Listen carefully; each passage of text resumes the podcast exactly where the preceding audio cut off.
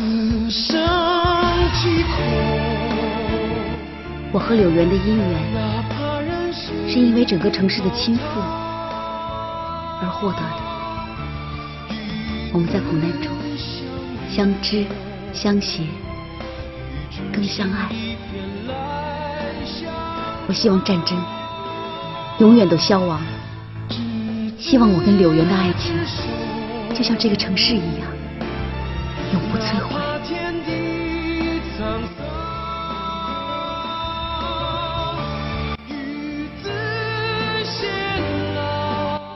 欢迎收听读小说、听电影之《倾城之恋》第七集，作者张爱玲。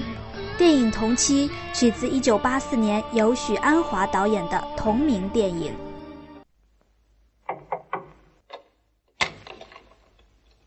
早，早，可以下去了吧？嗯第二天早上，流苏也不敢问柳原，因为柳原准会嘲笑他梦是心头想。流苏这么迫切的想念他，连睡梦里他都会打电话来说“我爱你”。柳原的态度也和平时没有什么不同，他们照常出去玩了一天。流苏忽然发觉，拿他们当做夫妇的人很多很多，仆欧们。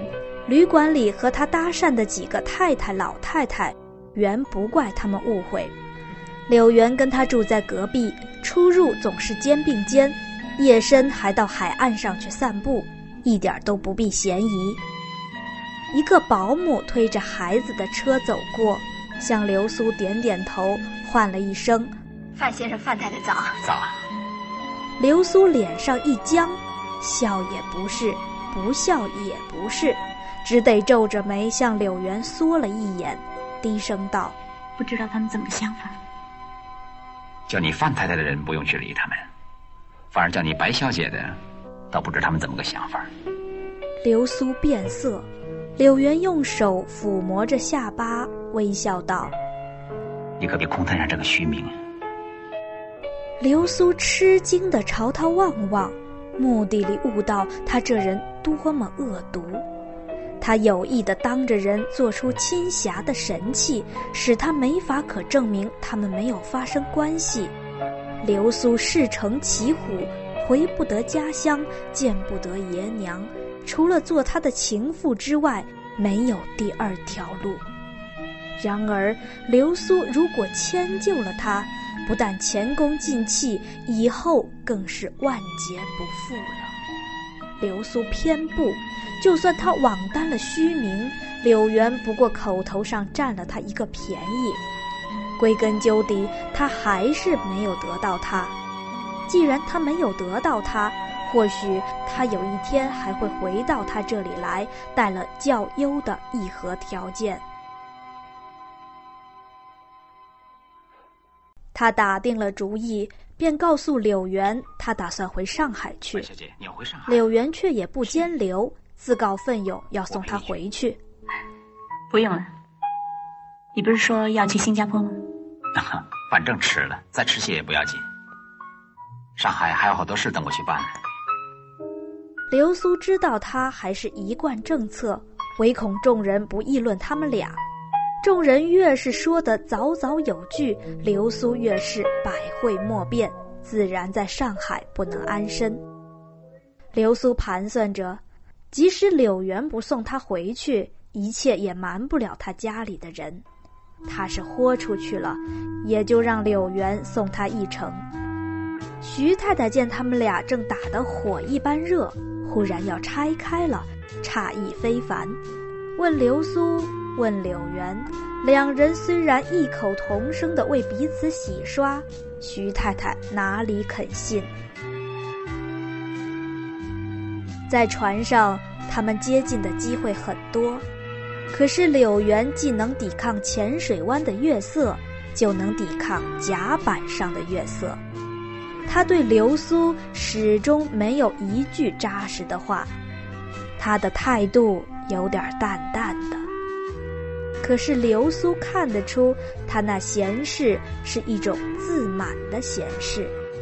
他拿稳了，流苏跳不出他的手掌心去。到了上海，柳原送流苏到家，自己没有下车。白公馆里早有了耳报神，探知六小姐在香港和范柳原实行同居了。如今他陪人家玩了一个多月，又若无其事的回来了，分明是存心要丢白家的脸。流苏勾搭上了范柳原，无非是图他的钱。真弄到了钱，也不会无声无息的回家来了。显然是没有得到他什么好处。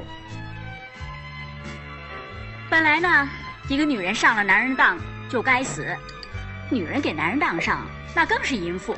如果一个女人给男人当上而失败，反而上了人家的当，那是双料淫恶。哼，杀了他还嫌染污了刀。平时白公馆里，谁有了一点芝麻大的过失，大家便炸了起来；逢到了真正耸人听闻的大逆不道，爷奶奶们兴奋过度，反而痴痴爱爱，一时发不出话来。大家先议定了家丑不可外扬，然后分头去告诉亲戚朋友，迫他们宣誓保守秘密。然后再向亲友们一个个的探口风，打听他们知道了没有，知道了多少。最后大家觉得到底是瞒不住，爽性开诚布公，打开天窗说亮话，拍着腿感慨一番。他们忙着这种种手续，也忙了一秋天，因此迟迟的没向流苏采取断然行动。流苏何尝不知道？他这一次回来更不比往日，他和这家庭早是恩断义绝了。他未尝不想出去找个小事，胡乱混一碗饭吃，再苦些也强如在家里受气。但是寻了个低三下四的职业，就失去了淑女的身份。那身份食之无味，弃之可惜。尤其是现在，他对范柳原还没有绝望，他不能先自贬低身价，否则他更有了借口拒绝和他结婚了。因此，流苏无论如何得忍些时。熬到了十一月底，范柳原果然从香港来了电报。三少爷，嗯，上奶奶什么事？有封电报给六小姐的，是范柳原打来的。让我看看。那电报，整个的白公馆里的人都传观过了。白老太太方才把流苏叫去，递到他手里，只有寥寥几个字：“客来港，船票已由通济龙办妥。”白老太太长叹了一声，道：“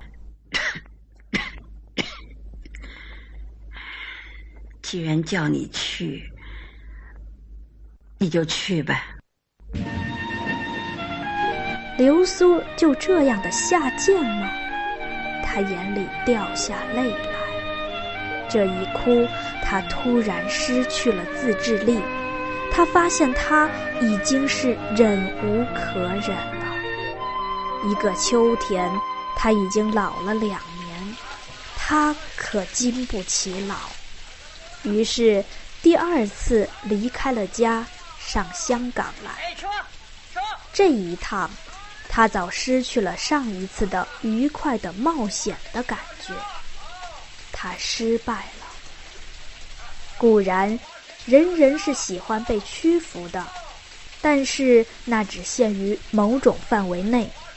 如果他是纯粹为范柳原的风仪与魅力所征服，那又是一说了。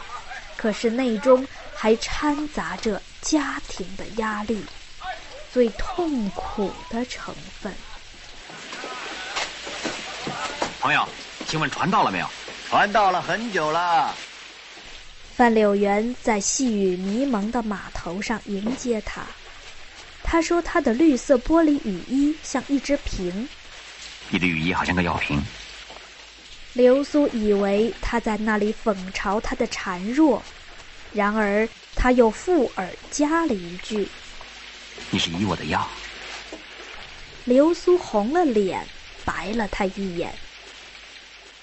柳原替流苏定下了原先的房间。这天晚上，流苏回到房里来的时候，已经两点钟了。在浴室里晚装，熄了灯出来，方才记起了他的房里的电灯开关装置在床头，只得摸着黑过来，一脚踩在地板上的一只皮鞋上，差一点栽了一跤。正怪自己疏忽，没把鞋收好。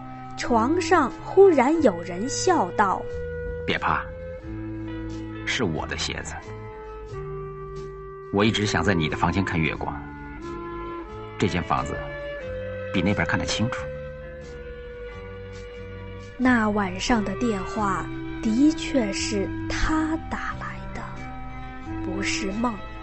他爱他，这毒辣的人，他爱。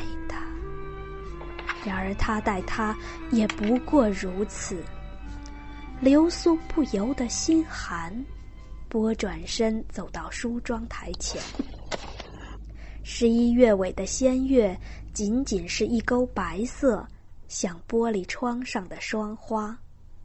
然而海上毕竟有点月意，映到窗子里来，那薄薄的光就照亮了镜子。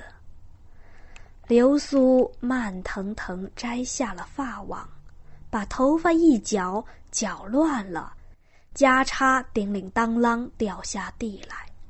他又带上网子，把那发网的梢头狠狠地衔在嘴里，拧着眉毛，蹲下身去，把夹叉一只一只捡了起来。柳原已经光着脚走到他后面。一只手搁在他头上，把他的脸倒搬了过来，吻他的嘴。发网滑下地去了，这是他第一次吻她。然而他们两人都疑惑不是第一次，因为在幻想中已经发生过无数次了。从前。他们有过许多机会，适当的环境，适当的情调，柳原也想到过，流苏也顾虑到那可能性。然而两方面都是精瓜的人，算盘打得太仔细了，始终不肯冒失。现在这忽然成了真的，两人都糊涂了。流苏觉得他的溜溜走了个圈子，倒在镜子上，背心紧紧抵着冰冷的镜子。柳原的嘴始终没有离开过他的嘴，他还把他往镜子上推，他们似乎是跌到镜子里面另一个昏昏的世界里去了。凉的凉，烫的烫，野火花直烧上身。